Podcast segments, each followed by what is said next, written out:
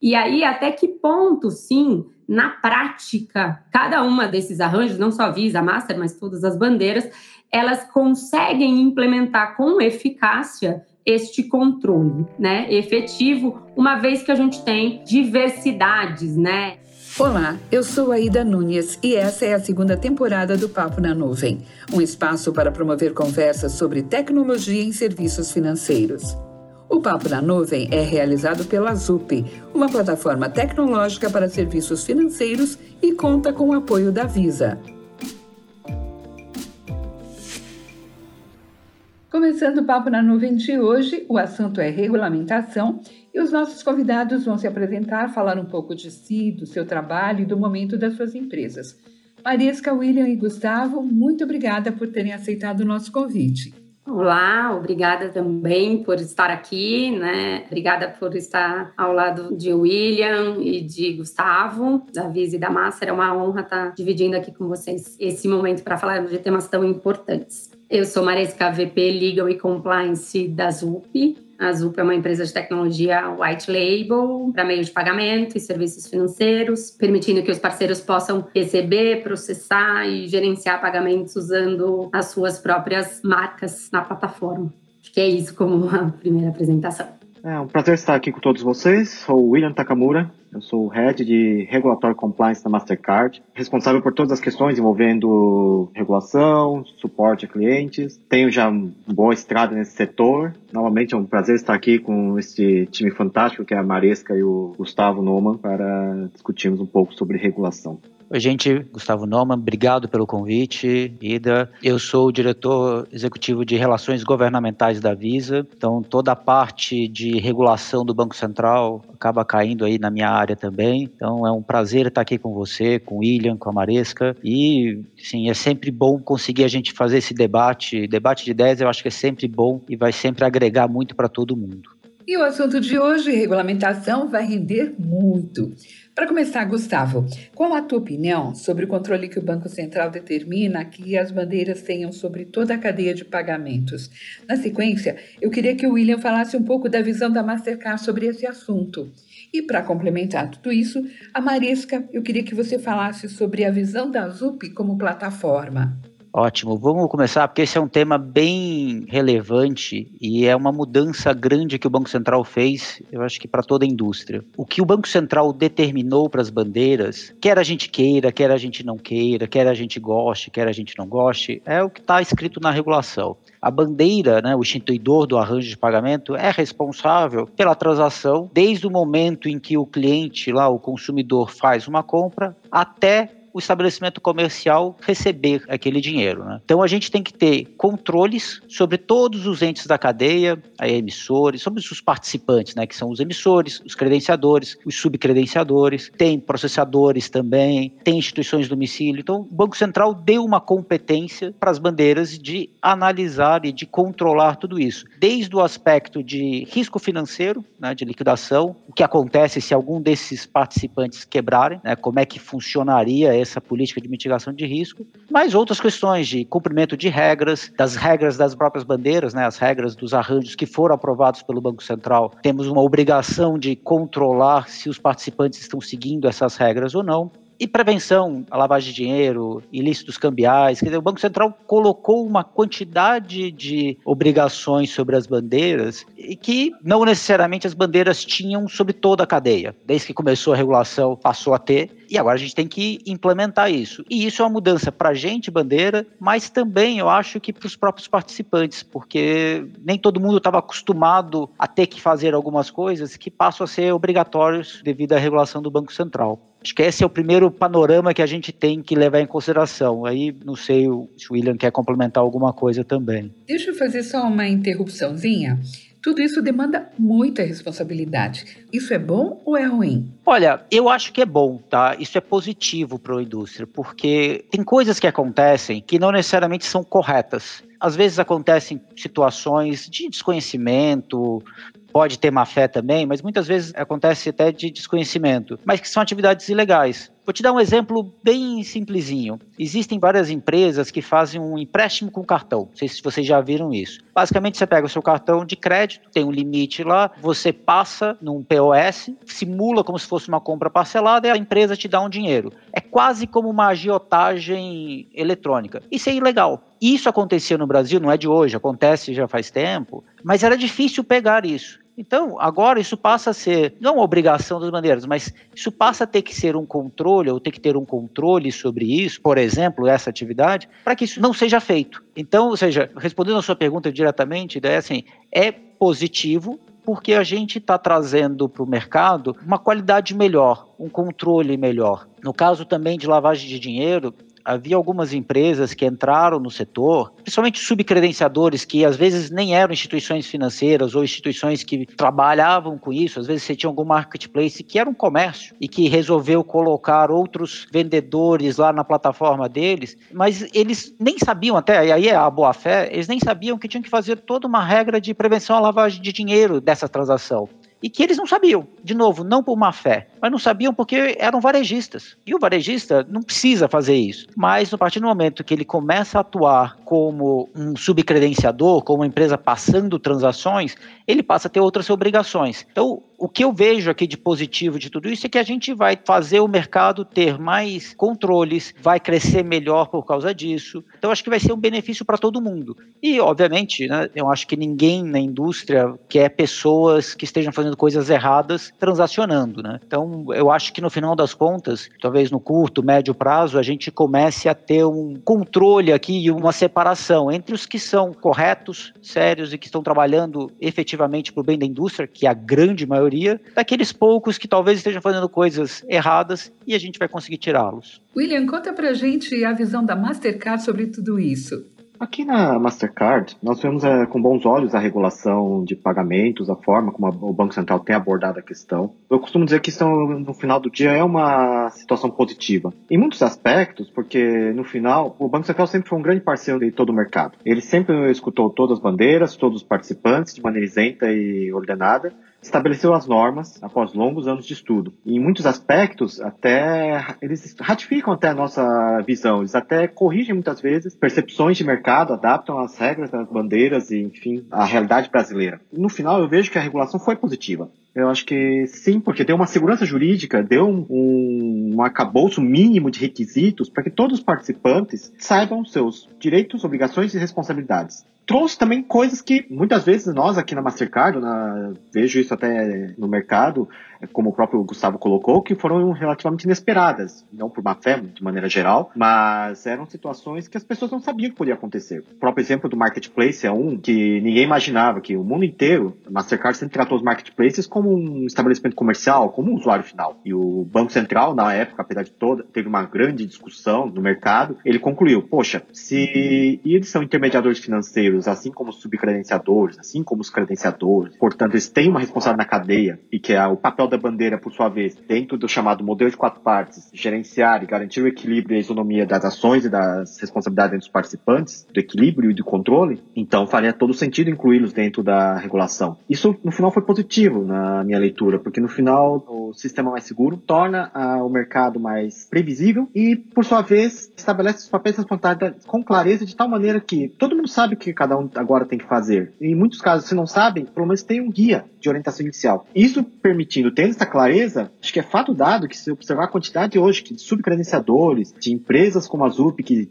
trazem um novo know-how, trazem uma inovação fantástica para o mercado e até desafiam nossas regras que nos fazem pensar aqui, pelo menos na Mastercard, muitas vezes trazem um modelo e ficamos pensando, poxa, isso é diferente. Temos que pensar como que a regulação e a regra da Mastercard conseguem adaptar-se e garantir a segurança mínima para que essa operação aconteça e a inovação também siga, mas sempre com controle, com segurança, com todos os controles de listos, como o próprio Gustavo colocou, de PLD, que é a grande questão dessa história, garantindo uma relação transparente entre todos os participantes. Por fim, garantindo que o crescimento do mercado e a expansão e todos os benefícios que o mercado de cartões e mercado de pagamentos eletrônicos traz à sociedade brasileira e ao mundo todo. Mariesca, você que fica no meio dessas duas pontas e com toda a responsabilidade dos dois lados, como é a sua visão como plataforma?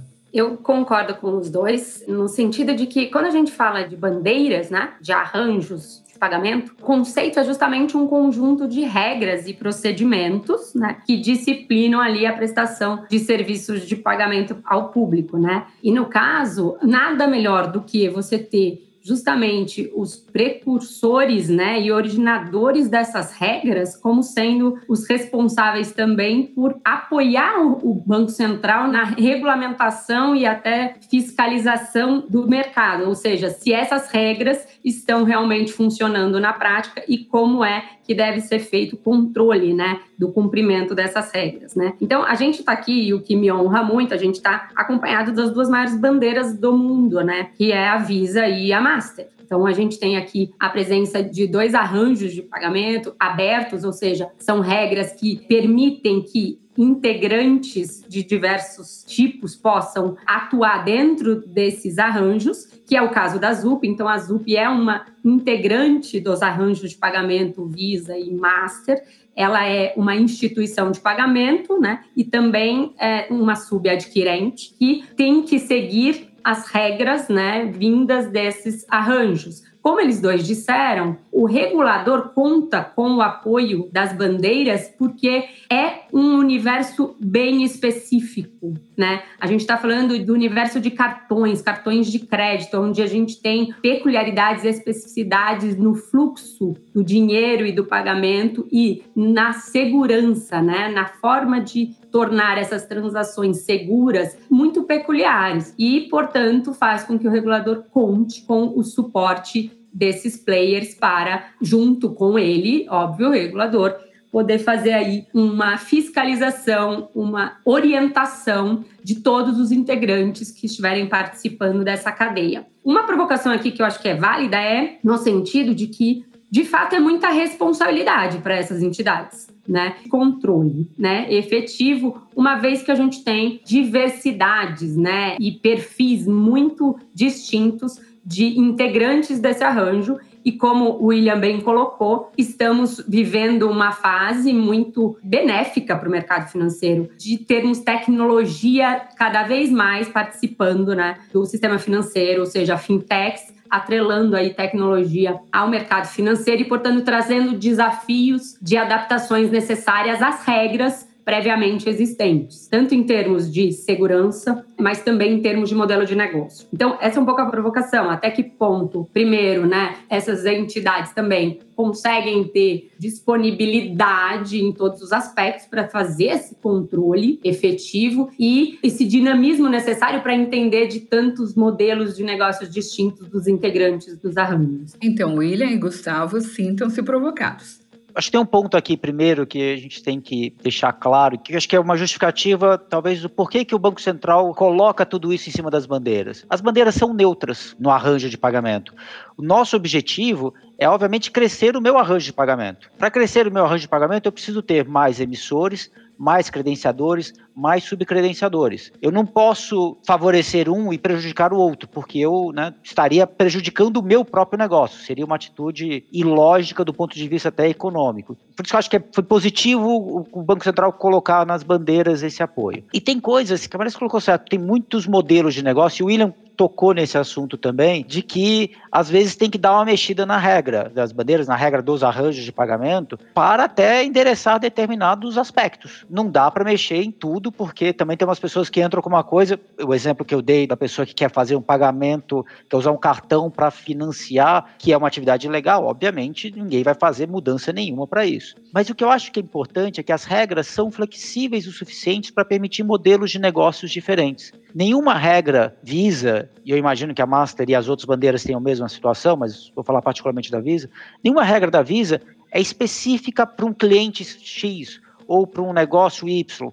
Elas são abertas com o objetivo sempre de favorecer o desenvolvimento de todos os negócios. E aí, botando num ponto bem importante que a Marisa colocou, é as bandeiras sozinhas talvez não consigam fazer tudo. E aí a própria regulação do Banco Central deu poder para as bandeiras de delegar parte disso para algum ente. Então, por exemplo, o controle sobre subcredenciador pode ser delegado para o credenciador, como é no mundo inteiro o mundo inteiro, os subs credenciadores, os facilitadores de pagamento, os marketplaces, são controlados aqui entre aspas, né, mas são fiscalizados pelos credenciadores. Por que, que isso é bom? Porque é ele que conhece melhor o relacionamento, apesar do subcredenciador ter um contrato com a bandeira, ele tem um relacionamento mais próximo com o credenciador. E há 10 anos atrás, ou, é, né, a gente tem a abertura do mercado de credenciamento de um pouco mais de 10 anos. Antes disso, você podia ter falar que tinha um problema, você podia discutir porque você queria aceitar Visa, você tinha que contratar aquele credenciador. Você queria aceitar Master, você tinha que contratar aquele outro credenciador. Hoje tem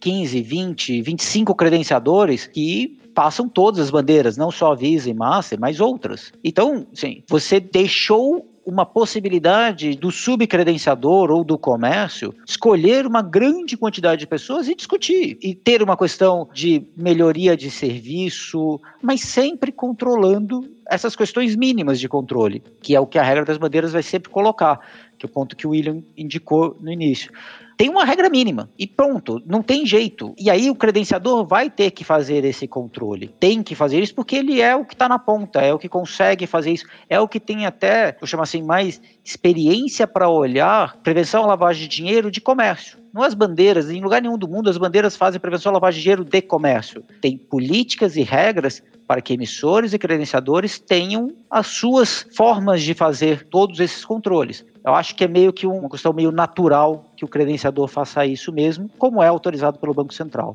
As bandeiras fazerem tudo realmente, como o próprio Gustavo colocou, é uma situação complexa, mas isso também é uma questão que Mastercard, Visa também, quando você vê a história das duas companhias, nós endereçamos ao longo do tempo. Nós chamamos de modelo de quatro partes, porque nós temos o emissor de um lado e o credenciador do outro, o acquire, que o mercado conhece, e nós atribuímos responsabilidades a esses mentes, a esses participantes. Como o Gustavo colocou, a própria regulação no final ratifica, de certa forma, o entendimento que Mastercard teve com relação a isto. Dentro do modelo de quatro partes, você tem dois grandes públicos a serem atendidos. De um lado, os estabelecimentos comerciais, que necessitam capacitação, e do outro lado, os consumidores. E criou papéis e responsabilidades muito bem definidas aos emissores para cuidar e atender adequadamente os consumidores, e do outro lado, os credenciadores atender adequadamente os estabelecimentos comerciais, cada um dentro do seu lado do seu modelo. Isso foi feito não, porque foi o jeito, foi a maneira mais eficiente que nós encontramos de ter um nível de controle aceitável, pois o emissor focado no seu lado poderia eventualmente criar soluções adequadas ao seu modelo de negócio, respeitados os princípios, que é isso que eu acho que é o papel principal de uma bandeira no final do dia. Definir os princípios e os controles mínimos que garantam que os princípios estejam sendo cumpridos. E as variações que a inovação traz dentro desses princípios, isso é permitido. O regulamento da massa ele é muito principiológico nesse aspecto. Então, nós não entramos na minúcia que este participante não poderá fazer a transação desta maneira, usando esta informação, passando deste parâmetro. Nós não chegamos nesse nível de detalhe, mas nós definimos os parâmetros, requisitos mínimos necessários para que todo o ecossistema funcione, para que um emissor na China possa emitir um cartão Mastercard e aqui no Brasil ele se aceite e vice-versa. Então, é um grande escala que nós criamos e isso é um modelo de sucesso no final, que foi trazido ao Brasil e assim nós distribuímos as responsabilidades dentro dos participantes. Por isso, como o Gustavo colocou, o Banco Central ratifica na regulação. Né? O subcredenciador, ele muitas vezes entra no nicho, como o marketplace, que achou um nicho de comércio eletrônico e explora com eficiência. Então, vamos deixar com que ele explore o que ele sabe fazer melhor com eficiência, mas para garantir a segurança no pagamento, nós, bandeiras, estamos definindo regras mínimas e controles mínimos, atribuindo, por exemplo, ao credenciador, que conhece com muito mais aptidão como processar capturar transações de um comércio eletrônico, de um device, de um POS, de um estabelecimento comercial qualquer, as atribuições necessárias e as condições mínimas necessárias para que efetue o controle. Até baseado num conceito muito em voga no mercado de risk-based approach, uma avaliação baseada em riscos. Nada melhor do que um ente que conhece com profundidade ao seu lado do modelo e conhece com profundidade a essência do seu negócio, estabelecer os controles necessários. Nós vamos definir os princípios os controles mínimos. E depois, dentro deste set, desse framework que nós definimos, que são os regulamentos, as regras, cada um tem a liberdade de agir. E o papel da bandeira, eu acho que realmente não temos como fazer tudo, mas eu acho que é um modelo que eu considero bastante de muito sucesso, que a própria história mostra, e isso explica boa parte do crescimento, tanto Visa quanto Massa, para quem lê a história, que é a capacidade de replicação e a capacidade de criar princípios bem definidos, que preservam segurança, mas que também não tolhem a inovação, não tolhem a capacidade de criação que fintechs como a Zup, com instituições de pagamento como a Zup, trazem, por exemplo, para nós. Por isso, eu acho que temos condições de fazer tudo? Não, mas temos capacidade de definir os princípios e garantir que cada um cumpra com suas responsabilidades mínimas e usando intensivamente tecnologia, pelo menos aqui na Mastercard nós usamos a tecnologia até o seu limite, nós tentamos criar todos os mecanismos possíveis para a forma mais automática, mais eficiente possível, nós possamos ter os controles com menor custo para os participantes e com melhor nível de alerta e controle que possamos prover e, desta forma, ter uma visão sistêmica adequada de toda a nossa rede. Só para concluir, portanto, eu acho que o papel de uma bandeira, nesse aspecto, nós somos muito alinhados, e até por isso que o Banco Central também se inspira em muito do que nossas boas práticas no exterior, em outros países, justamente ser esse papel de hábito de ser mediador, mas como o Noman colocou com muita propriedade, sermos isentos, porque não nos interessa uma competição entre emissores, credenciadores, porque no final o bolo só cresce se todos crescem. Esse é um modelo de negócio onde não existe uma competição que eu só ganho se o outro perde. Não, aqui só ganha se todos ganharem. É um modelo muito raro até de negócios, onde é um win-win em todos os sentidos. No final, até isso é o lema da Mastercard, a World Beyond Cash, o mundo além do dinheiro. No fundo, nosso grande competidor é o dinheiro. Nós queremos transformar o dinheiro em meios eletrônicos e aumentar a eficiência dos pagamentos. É esse o grande vilão que nós queremos combater. E nesse aspecto, o Banco Central enxerga com bons olhos e até corrobora nesse aspecto. Só que ser eletrônico implica em motores mais eficientes, em controles mais efetivos para garantir a segurança do ecossistema. Então, acho que, no final, por isso, isso explica muito do nosso sucesso como modelo de negócio e da adesão que nós temos ao redor do mundo e aqui no Brasil também. Bom, nós já falamos do regulador, mas também nós temos dois ingredientes a mais nesse bolo, que são a inovação e o ecossistema de pagamentos que coexistem sem a preocupação da regulamentação. Qual o papel das bandeiras nesse movimento contínuo? E você tem total razão. Inovação, e principalmente quando a gente fala de meios de pagamento, tem que ser sempre. No final das contas, né, ninguém quer fazer um pagamento. Você não vai numa loja para fazer um pagamento que seja no seu supermercado ou numa loja qualquer e fala assim, opa, deixa eu ver onde está o caixa para eu pagar. Não, sua experiência é comprar o produto, é você chegar olhar o produto, olhar aquele serviço falar, poxa, gostei, quero, é, e sair. É, a brincadeira da uberização do pagamento era essa, que, que o Uber fez, ele deixou o pagamento totalmente invisível. Você entrou no carro, você pediu para o aplicativo, parou um carro, entrou, te levou, você não precisou chegar no lugar, deixa eu ver meu dinheiro, meu cartão, não. você já fez o pagamento antes. E esse é uma grande questão que as bandeiras têm que trabalhar muito e trabalham muito para ter. Mas uma questão que eu acho que é importante aqui é que quando as bandeiras fazem alguma coisa, a gente não desenvolve para um público específico. Tem que ser para todo mundo. E às vezes a gente vê algumas iniciativas e que é só para um determinado tipo de público. Isso é ruim, porque a experiência tem que funcionar para todo mundo. A missão da Visa é ser o melhor meio de pagamento para todas as pessoas em todos os lugares. Quando a gente pega um país como o Brasil, o Brasil é muito grande, muito diverso quando a gente começa a pegar o mundo e achar que o mundo é a Faria Lima aqui, na Avenida Faria Lima aqui em São Paulo, é um mundo totalmente diferente se você for para fora da Faria Lima, né? mesmo dentro da cidade de São Paulo. Então, você tem que ter experiências que funcionem para todo mundo. E as bandeiras, até para essa escala global que elas têm, conseguem fazer isso pensando numa usabilidade, numa experiência em todos os lugares. E aí a gente precisa de empresas como todos os participantes aqui, dos emissores, implementarem soluções, os credenciadores estarem prontos, os subcredenciadores estarem prontos, mas também de chegarem com propostas novas, com soluções novas, com questões novas. E vários produtos ou várias soluções criadas pela Visa ao longo do tempo vieram muitas vezes desses participantes, ou às vezes de um comércio, ou às vezes de uma pessoa dentro de um comércio, ou às vezes de um prestador de serviço que tinha uma necessidade, que tinha alguma questão, e vamos atrás e vamos tentar desenvolver. E eu acho que esse é um grande papel, porque além disso eu consigo escalar isso mundialmente.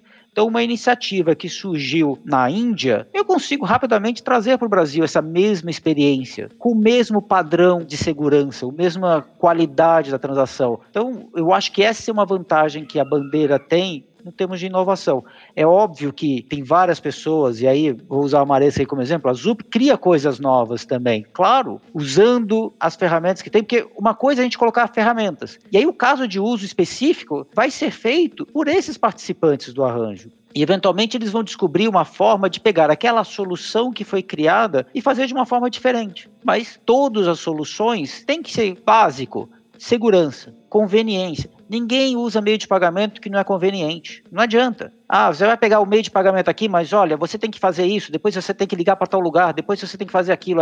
Cara, esquece, não vai acontecer. O consumidor não quer fazer pagamento. Um exemplo bem simples Transporte público. O que a gente fez em Londres e todas as bandeiras estão trazendo para o Brasil é a mesma experiência. Pega seu cartão, por que você precisa ir comprar um ticket do metrô ou alguma coisa, colocar na catraca? Você não precisa.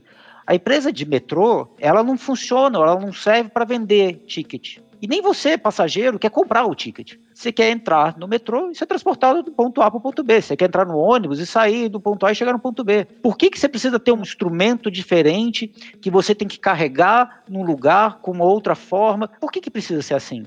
A experiência do usuário tem que ser muito, né, a, a, grande pedete da vez, né, o user experience, mas assim, no caso de meio de pagamento, ele tem que ser de uma forma que a pessoa nem perceba que está fazendo o pagamento, ela não precisa fazer isso. De novo, ninguém sai de casa falando, opa, deixa eu fazer um pagamento hoje, que hoje eu vou no supermercado e quero pegar aquela fila para pagar. Ninguém quer fazer isso, gente. É isso que a gente tem que trabalhar cada vez mais para tirar esses pontos de atrito, que melhora a experiência do consumidor, melhora a experiência da loja, melhora o negócio para todas as pessoas. Outro dia nós tivemos a Ingrid Bar do Linker conversando aqui com a gente no Papo na Nuvem e ela disse uma coisa muito interessante. Ela disse assim: a gente não acorda de manhã e fala que legal, hoje eu vou pagar um boleto. Não é agradável, né? E por causa disso mesmo tem que ser o mínimo possível de trabalhoso. Quanto mais rápido, melhor. Tem que ser uma coisa praticamente automática. Agora vamos falar um pouco de inovação. Impossível a gente não falar do fator Covid e da sua longa duração. Como você vê o impacto da pandemia no mercado e também no consumidor final? Como impactou? O impacto da Covid é uma frase que tem virado quase clichê. Eu acredito que viveremos um novo normal. O papel das bandeiras nessa hora, o impacto no, na economia, a sociedade é um ente extremamente integrado. A Covid trouxe uma nova realidade, uma questão de saúde, uma questão de relacionamentos, uma questão de como fazer as coisas, das nossas atitudes, que foi totalmente inesperada. Foi um vendaval que chegou, da noite para o dia estávamos todos em quarentena, de repente vamos usar máscaras, não podemos tocar as pessoas. E isso afeta muito as vezes psicológico e a cultura das pessoas. A Covid trouxe uma série de questões, como a higiene, o cuidado, se tornaram vitais, o contato físico, a virou quase uma, um palavrão, é uma coisa estranha para o brasileiro, que é um povo tão receptivo e tão caloroso. Isso tem gerado diversos níveis de impacto na sociedade. As pessoas estão evitando de ir para escritórios. Nós aqui, por exemplo, estamos fazendo e conversando através da internet. Eu acho que cada vez mais a tecnologia acabou se mostrando, mais uma vez, como a solução para muitos problemas que nós temos e a solução para muitas restrições que nós temos. Hoje vejo que, por conta da Covid, as pessoas começaram a ter menos medo de fazer compras pela internet. Perceberam que isso é seguro. Utilizar e-commerces, serviços de entrega, as pessoas começaram a usar cada vez mais. Contactless, que nós vínhamos trazendo por questão de eficiência, por praticidade, como o próprio Gustavo colocou, as experiências, putz, por que, que eu vou ter dois instrumentos? Eu vou querer um só para poder pagar meu ônibus, pagar com o menor atrito possível. Isso se tornou ainda mais premente nesse momento atual. E no final, as bandeiras acabaram trazendo muitas inovações e o papel das bandeiras agora, neste momento, está sendo muito mais de como acelerar este movimento, acelerar e atender a necessidade da sociedade hoje, atender a necessidade do público, do consumidor, do estabelecimento comercial como nós podemos pensar e acelerar para que os impactos econômicos que todos percebem, níveis de desemprego, níveis de atividade econômica problemáticos, possam ser o mais suavizados possível e como o setor de pagamentos pode reduzir isso. Né? No final das contas, a Covid vai trazer uma nova realidade, acho que não vai ser a mesma coisa de antes da Covid. Porém, acho que o setor de pagamentos vai ter um papel importante nesse movimento de suporte porque isso, o foco do setor de pagamentos é realmente a inovação, a segurança e a maior tranquilidade possível para o pagamento. E isso cada vez mais, no mundo que o contato físico se torna mais complexo, que tudo se torna mais tecnológico, mais eletrônico, mais digital, cada vez mais isso vai exigir de nós novas soluções e, bom, como o Gustavo colocou, nós da Mastercard também estamos sempre trazendo as melhores soluções que alguém em algum canto do mundo teve uma boa ideia e de repente nós conseguimos empacotar aquilo, transformar numa coisa simples, não sem muito sangue, suor e lágrimas, mas tornar, trazer isso em escala global. Muitas soluções, como o próprio Contactless, surgiu de uma ideia e de repente conseguimos pensar numa maneira de trazer isso a nível global e, bom, estamos aqui trazendo ao Brasil e a solução se provou uma ótima ideia para evitar, por exemplo, um aumento de contágio de Covid. Essas e várias outras são questões que acho que não sei dizer com precisão, até porque ninguém sabe o dia de amanhã e como que uma pandemia evoluir. Acho que é um aprendizado novo e cada dia vai ser uma surpresa, mas eu acho que vai ser um novo normal, ancorado muito mais em tecnologia. A tecnologia, por sua vez, vai prover soluções que até pouco tempo atrás a gente nunca imaginaria que teríamos. E no final do dia, isso se torna positivo para toda a sociedade. E para a Visa, como foi esse impacto sobre o seu mercado? Acho que todo mundo sofreu um impacto maior ou menor, mas teve uma mudança. Acho que teve um impacto e eu acho que teve um impacto positivo. Eu concordo com o William quando ele fala de uma mudança. O que a gente via no Brasil, principalmente, era um uso do dinheiro que não era pequeno e muito de hábito as pessoas estavam acostumadas a receber em dinheiro e aí por isso fazer os seus pagamentos em dinheiro também. Com a Covid, o dinheiro ficou com uma coisa que a gente sempre soube: dinheiro é sujo. Papel moeda é sujo, porque o negócio circula na mão de várias pessoas, se coloca em alguns lugares que não são necessariamente limpos. Então, ou seja, é o papel, não tem muito jeito de mudar isso, né? E o que a gente tem visto é que tem uma aversão a esse papel e aí os meios eletrônicos começaram a crescer. Então a gente tem visto a mesma coisa que o William falou, de um aumento do uso de cartões sem contato, muita gente nova no e-commerce. Né? A gente tem reparado isso, que tem usuários primeira vez em compras eletrônicas porque não tinha outro jeito. E eu acho que isso só tende a melhorar. De novo, era uma experiência no contactless muito boa aqui na Faria Lima, aqui em São Paulo. Fora, era um pouco mais complicado, a pessoa não sabia como usar, nem o cliente, né, o portador do cartão, né, nem o consumidor, nem a loja. Hoje você já começa a ter uma cultura um pouco diferente. Eu lembro que há um ano atrás eu estava na praia e eu fui fazer o pagamento, uma compra lá qualquer de uma pessoa, e fui usar meu celular para pagar. A pessoa olhou para aquilo e falou: Como assim? Você vai pagar com o celular? Falei: ah, meu cartão está aqui, deixa eu pegar e tal. E fiz uma transação sem contato. O vendedor da praia foi a primeira vez que ele tinha visto aquilo. Ele achou aquele negócio coisa mais. Ele já aceitava cartão, mas nunca tinha feito uma transação sem contato. A partir daí, eu aposto que hoje ele deve estar mais acostumado a fazer esse tipo de coisa do que um ano atrás. E daqui a um ano, a gente vai ver isso crescendo muito mais. Por quê? Porque ele é mais cômodo. A experiência, o tempo de transação é menor. É mais fácil para o cliente fazer isso. Ele não precisa de maiores problemas. E para a loja, tempo de transação melhor significa menos tempo no checkout, esperando né, fila de checkout, que é ruim. Fila de checkout mata qualquer negócio. Então, isso tudo é extremamente positivo. E uma outra coisa que, quando a gente fala de compra de e-commerce, que muita gente nova aprendendo a fazer compra no e-commerce, vai vir para ficar. A gente tem visto aí anúncios de empresas de varejo eletrônico trazendo cada vez mais novas inovações, novos produtos, novas funcionalidades para o Brasil que já existiam em outros países, isso só tende a decolar, porque as pessoas perceberam que você não precisa ir no supermercado mais fazer a compra. Você não precisa mais ir comprar nada, nenhum produto. Você consegue pedir e a pessoa te entrega. Mais fácil ainda. Eu acho que essas são mudanças que vieram para ficar. Não acho, né, quando o William colocou do novo normal, essa é uma mudança que vai ficar. A pessoa que usou, experimentou, gostou e viu que é mais fácil, a partir daí vai usar. E aí toda a indústria, e mais do que a indústria, mas toda a economia do país, todo mundo ganha. O William colocou isso também do ganha-ganha, mas é ganha, ganha, ganha, ganha, ganha, porque a economia vai ganhar, a economia funciona melhor, o governo vai ganhar. Uma coisa indireta aqui que tem um benefício indireto, você acaba atacando aqui a economia informal, sonegação de impostos. Tudo isso se acaba sendo afetado, né?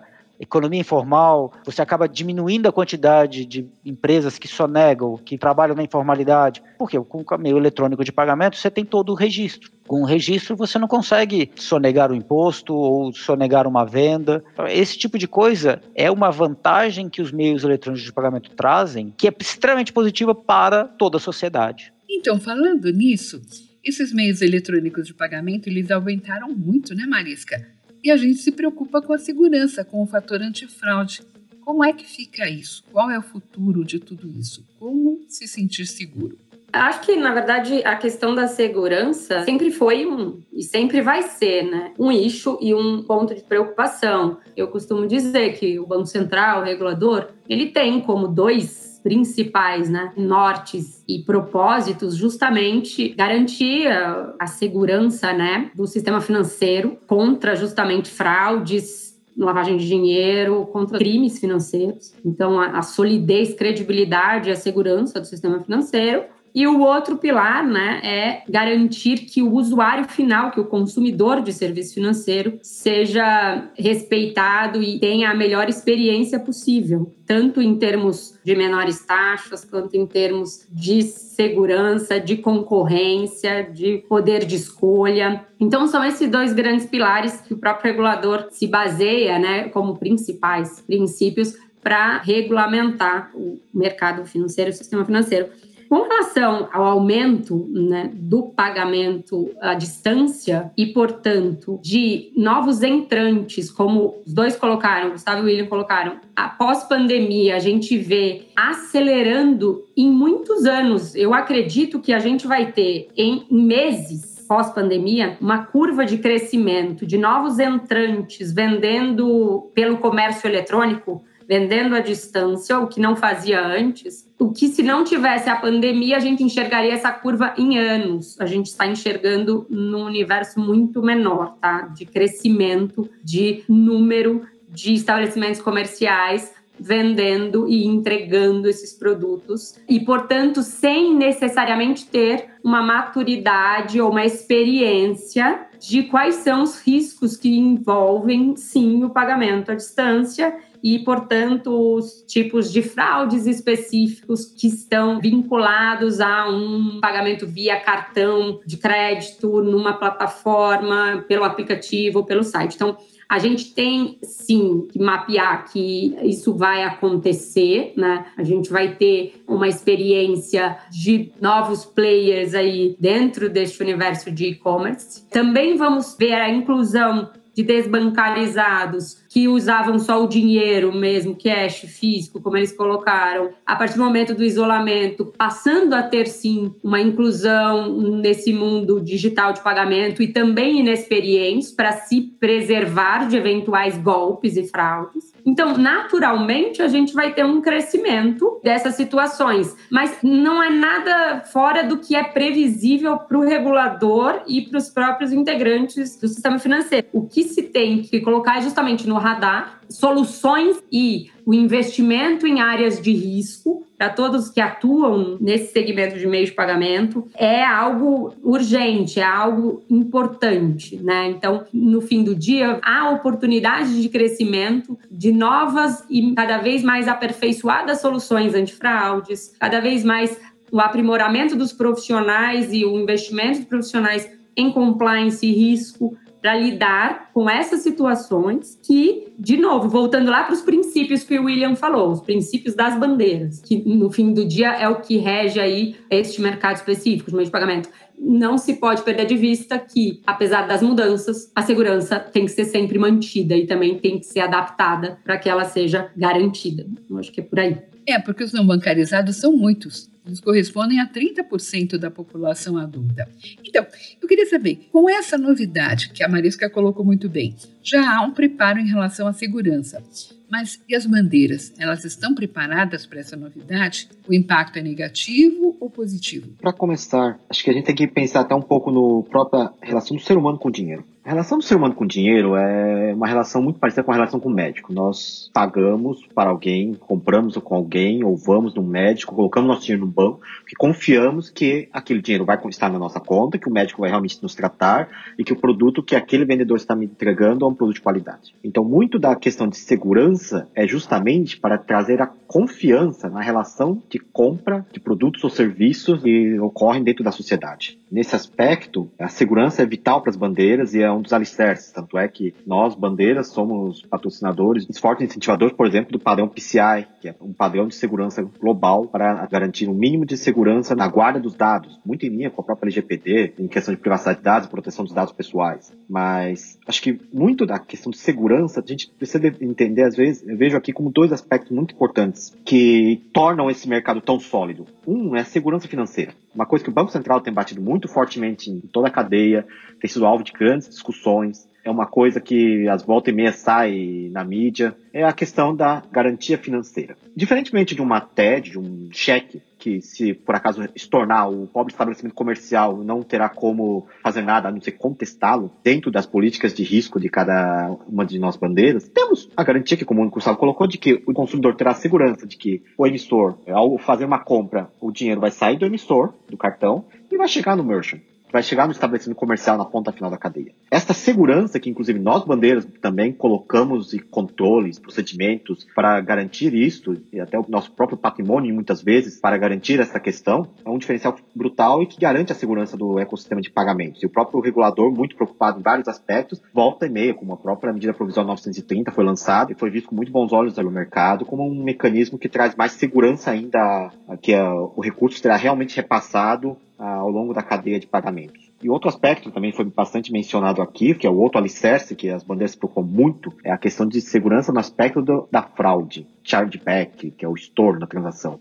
Como garantir a melhor experiência possível, com menores níveis de fraude, para garantir a confiança de que ao usar um cartão, o consumidor terá a certeza de que o valor estará correto e que, em caso de qualquer problema, as bandeiras disponibilizam um sistema de resolução de disputas, como o sistema de chargeback, em que o emissor e o credenciador poderão discutir, apresentar seus pontos de vista e decidir da maneira mais rápida e eficiente possível quem está com a razão e se torna devido ou não, ou se houve uma fraude e garantindo que o consumidor tenha a tranquilidade de pensar, posso usar meu cartão? Sim, é tão seguro quanto pagar, ou até mais até que o dinheiro, porque se a compra que eu efetuar, por exemplo, por um e-commerce não chegar ou chegar danificado, além de todo o amparo do Código de Defesa do Consumidor, o sistema de pagamentos provê um sistema de resolução de disputas onde o e-commerce e o consumidor, cada lado com seu patrocinador, o emissor e o credenciador, apresentarão as evidências do seu lado e, por meio de um sistema totalmente eletrônico e eficiente, haverá uma decisão a favor de um lado ou de outro, com a maior tranquilidade e transparência possível na relação, garantir a segurança. Então, o merchant de um lado, o estabelecimento comercial de um lado vai ter a segurança de que, se ele fez tudo certo, ele vai receber o recurso dele,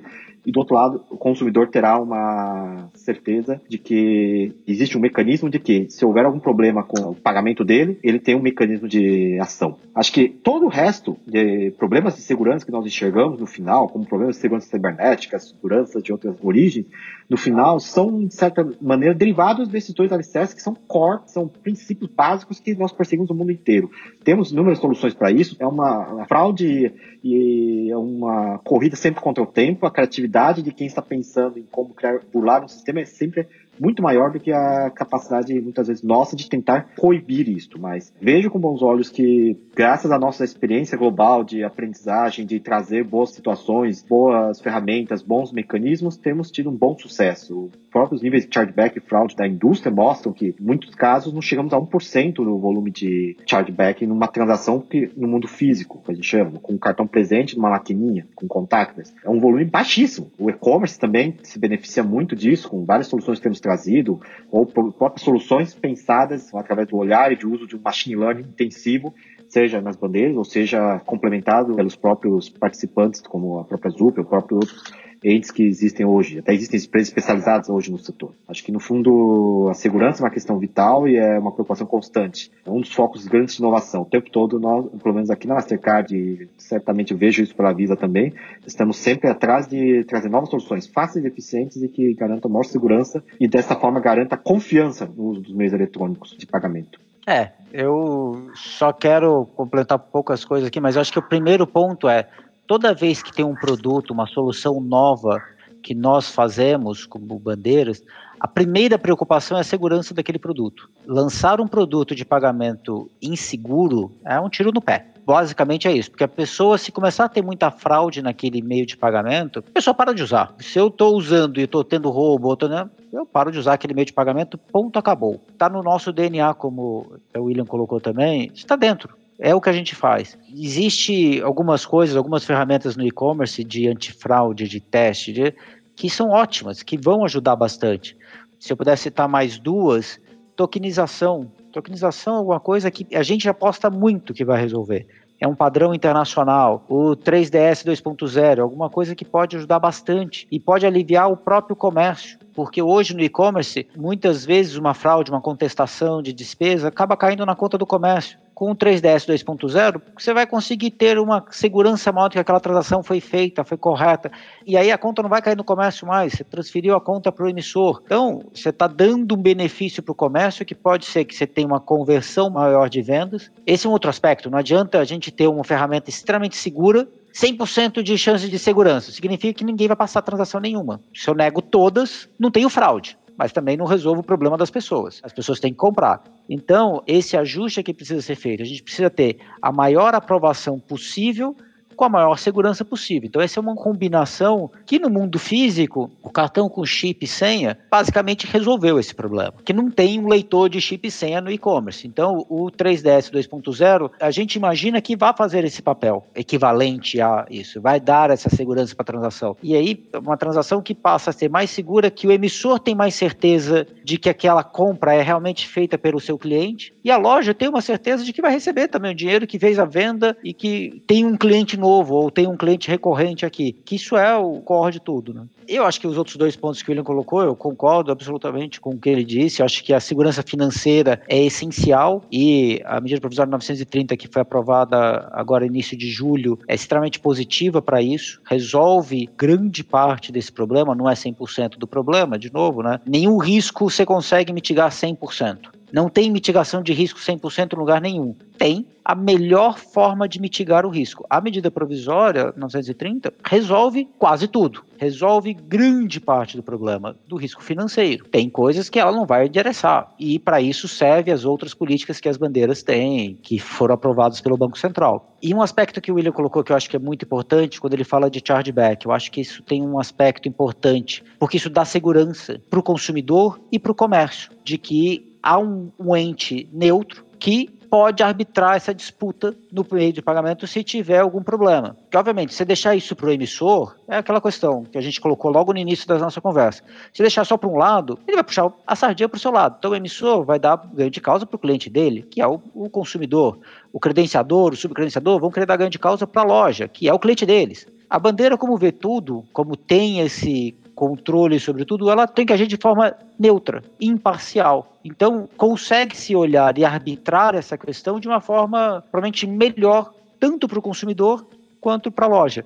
Existem fraudes cometidas, né, a gente chama até de autofraude, que a pessoa comete a fraude ou faz uma compra e liga para o banco e fala, ah, não reconheci. Se você depender só do banco, do cliente, ele vai proteger o cliente dele. Chargeback, me dá aqui o dinheiro de volta porque meu cliente disse que não fez a compra. E vice-versa. A loja entregou aquele produto naquela casa daquele cliente. Poxa, mas será que ela entregou? Tem assinatura do cliente na entrega? Poxa, como é que você pode falar que o cliente não recebeu? Tem que ter um pouco de ser imparcial aqui no meio para fazer. E isso é o papel das bandeiras também. Então as bandeiras têm Primeiro, desenvolver produtos que sejam mais seguros possíveis, que não tenham fraudes. O William colocou 1%. Isso tem que ser, assim, 1% já está acendendo todas as luzes vermelhas nas bandeiras, né, tanto na Visa quanto na Massa, de risco de que tem alguma coisa errada. 1% de fraude já é alto, tem que ser bem menos do que isso. E tem que ter uma garantia que o sistema funcione. E eu acho que uma coisa interessante aqui é que o consumidor e a loja não precisam conhecer esse back-office. Eles não precisam saber como funciona. O que eles precisam saber é se eu pegar o meu instrumento de pagamento e passar naquela loja, vai funcionar, vai ser seguro, eu vou sair com o meu produto e a loja vai receber. Pronto. É isso que ele precisa. Ele precisa ter esse conforto de que aquele produto é seguro o suficiente para ele poder usar. E que todo o mecanismo é feito para que aquela loja receba, que saia o dinheiro da conta dele, que ele pague e que aquela loja receba. Ele não precisa saber que vai funcionar, que vai ser liquidado daquela forma X ou da forma Y, que vai ter. Ele não precisa. Ele precisa saber que se eu, consumidor, tiver um problema, o que, que eu preciso fazer? Ah, eu posso ligar para o meu banco para fazer um chargeback. Isso ele precisa saber. Ele não precisa saber como é que funciona o mecanismo de chargeback. Ele precisa ter só a confiança de que ele pode ligar se houver uma fraude, se houver um desacordo comercial, que ele tem um mecanismo de se proteger, de se defender. E a mesma coisa para a loja. A loja não precisa saber que o chip funciona, tem a criptografia XYZ, não precisa saber disso. Ela precisa saber que tem aquele chip que é seguro, passou naquela maquininha, ele vai receber. Ponto. É isso que ele precisa ter essa segurança. E isso é o que as marcas, que as bandeiras transmitem para o mercado. Até o William colocou isso, da pessoa na China, com o cartão emitido na China vindo comprar no Brasil. Ele precisa ter certeza que o cartão dele vai funcionar aqui. Da mesma forma como funcionaria na padaria da esquina da casa dele. Essa é a grande beleza. Ele não precisa entender que funciona, que vai passar por uma transação, que se analisa mecanismos XYZ. Ele não precisa. Não é especialidade. em toda transação de pagamento eletrônico tem uma carga de tecnologia gigantesca, que a gente, de novo, não precisa saber. Deixa os técnicos saberem disso, como é que funciona, qual é a tecnologia. Eu não sou um cara de tecnologia, não uso dinheiro mais, mas também não sou um cara que conheça o detalhe de tecnologia. Eu não preciso conhecer como é que funciona o sistema da Visa, o sistema da Mastercard. Eu preciso ter confiança em usar o meu instrumento de pagamento. Para o usuário final, isso reveste incomodidade, porque ele nem imagina quanta gente e quanto trabalho foram demandados para que ele tivesse essa rapidez em finalizar a sua compra, né? A checagem de dados, a segurança também. É quase imperceptível. Eu acho que no fim do dia a gente está falando a mesma coisa de que o pagamento deve ser sempre acessório, né? É aquilo, ninguém quer ter qualquer tipo de fricção ao fazer um pagamento. Ninguém também concorda com o Gustavo. Vendedor, ele não quer se preocupar como funciona ou como não funciona, os métodos de prevenção à fraude daquele meio de pagamento que ele está recebendo ali. Ele quer delegar isso aos especialistas e à indústria, né? Então, eu acho que no fim do dia a gente está falando da mesma coisa, ou seja, quanto mais o cartão, né, o meio de pagamento digital for atrativo para o usuário e seguro seguro para o vendedor, mais a gente vai ter aderência a esse tipo de meio de pagamento e que é o futuro, né? E agora ainda que acelerou muito e avançou muito na adesão por conta do isolamento no mundo inteiro, a gente tem isso cada vez mais presente como uma realidade. E eu quero registrar também uma mudança de hábito além desses 30% da população não bancarizada, existe também aquele usuário mais conservador, que são as pessoas acima de 45 anos. Esse grupo corresponde a 60% do público brasileiro. É aquela pessoa que fazia questão de tirar uma quantia em dinheiro, assim, uns 500 reais para os gastos de final de semana. Essa pessoa tem vários cartões, mas ela prefere tirar o dinheiro em espécie. Agora, com a situação imposta pós-Covid, esse usuário abandonou completamente o uso de dinheiro em espécie pelo risco né, que ele oferece e passou a usar o cartão pela segurança que o cartão proporciona. Esse é o público que continua na faixa de risco e que mudou o hábito rapidamente. Ele aboliu de vez o dinheiro de papel. E essa é uma novidade que nos trouxe a pandemia. Agora, eu queria que vocês falassem um pouco sobre esse futuro próximo. Como vocês prospectam?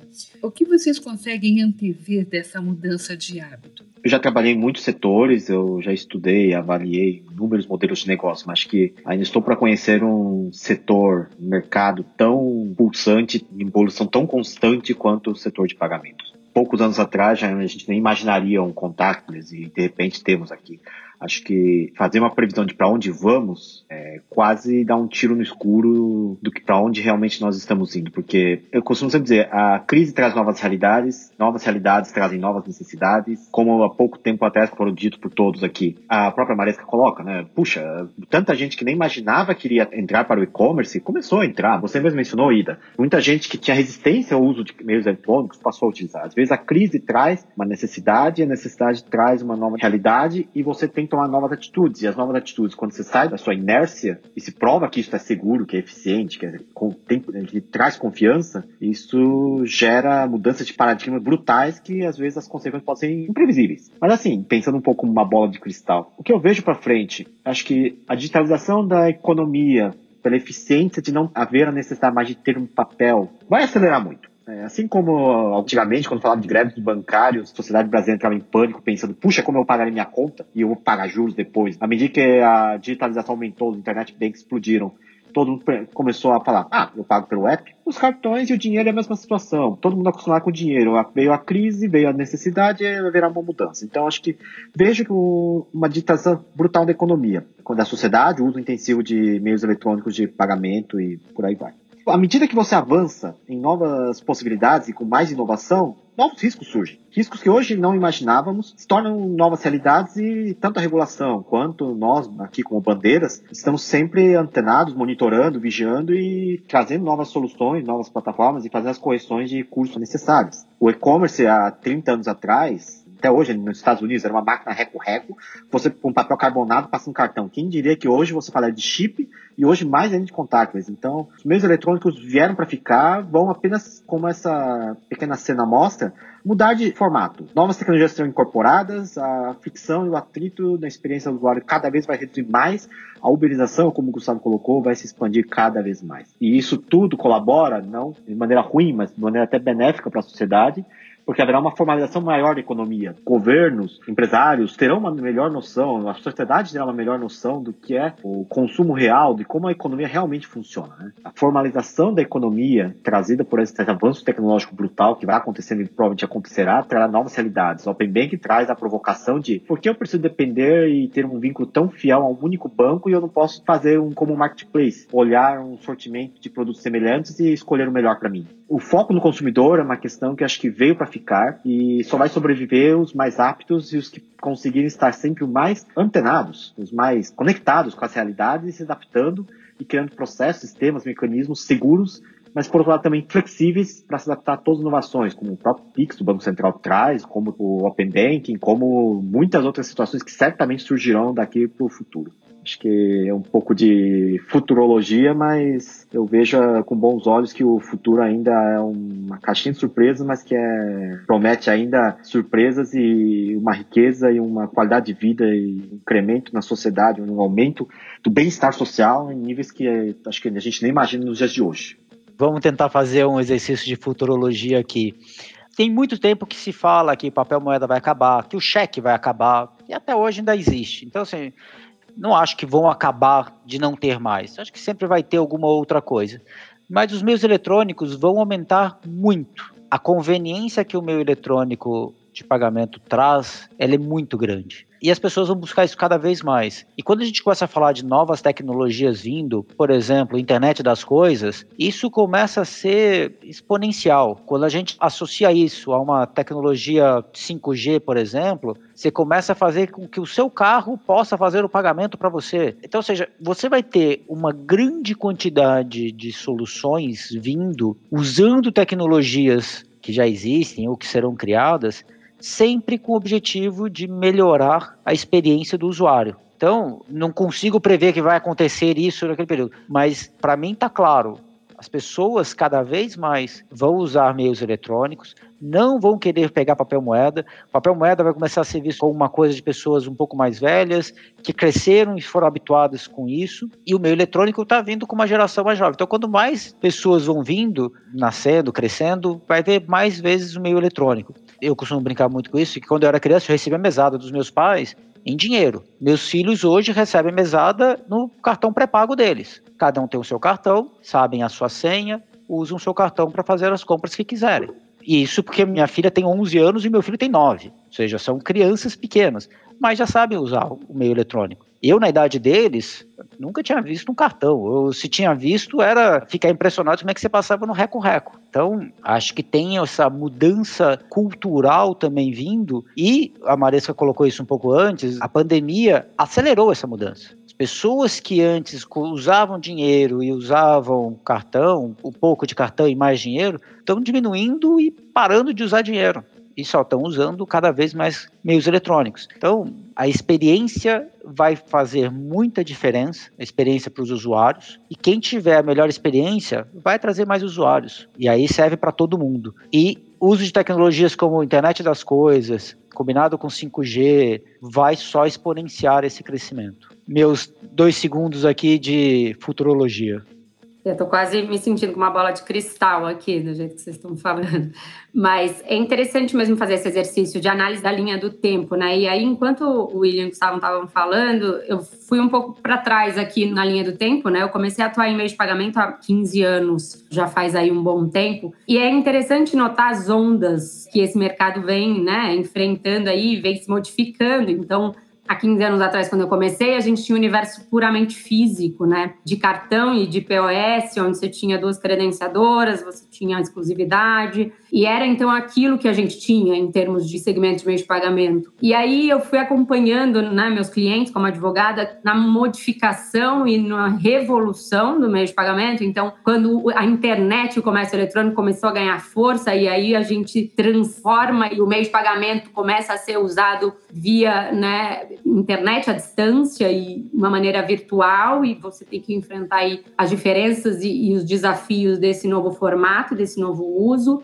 Depois, a gente está no universo de mobile e a gente está falando de venda por aplicativo, a uberização, o celular, o smartphone sendo um importante instrumento para fazer pagamento, né? Que aí é uma outra onda. E agora, essa aceleração que a gente vive, tanto pelo isolamento, onde o contactless é necessário e não só por uma comodidade ou por uma sofisticação, mas a gente está falando de uma função sanitária, como o William tinha colocado. A gente está falando que não ter contato para pagar é importante para evitar doença. Deixou de ser uma comodidade, uma sofisticação ou uma modernidade no pagamento para atingir uma função social e sanitária, o que é muito interessante notar, porque na linha do tempo que eu estou aqui tentando resumir um pouco no meu olhar da minha experiência, a gente vai ter uma curva aí de modificações e uma intensidade de mudanças e revolução nesse momento que a gente está vivendo de 2020 para frente que eu considero relevante se eu fosse fazer aqui uma futurologia, né? Mais ainda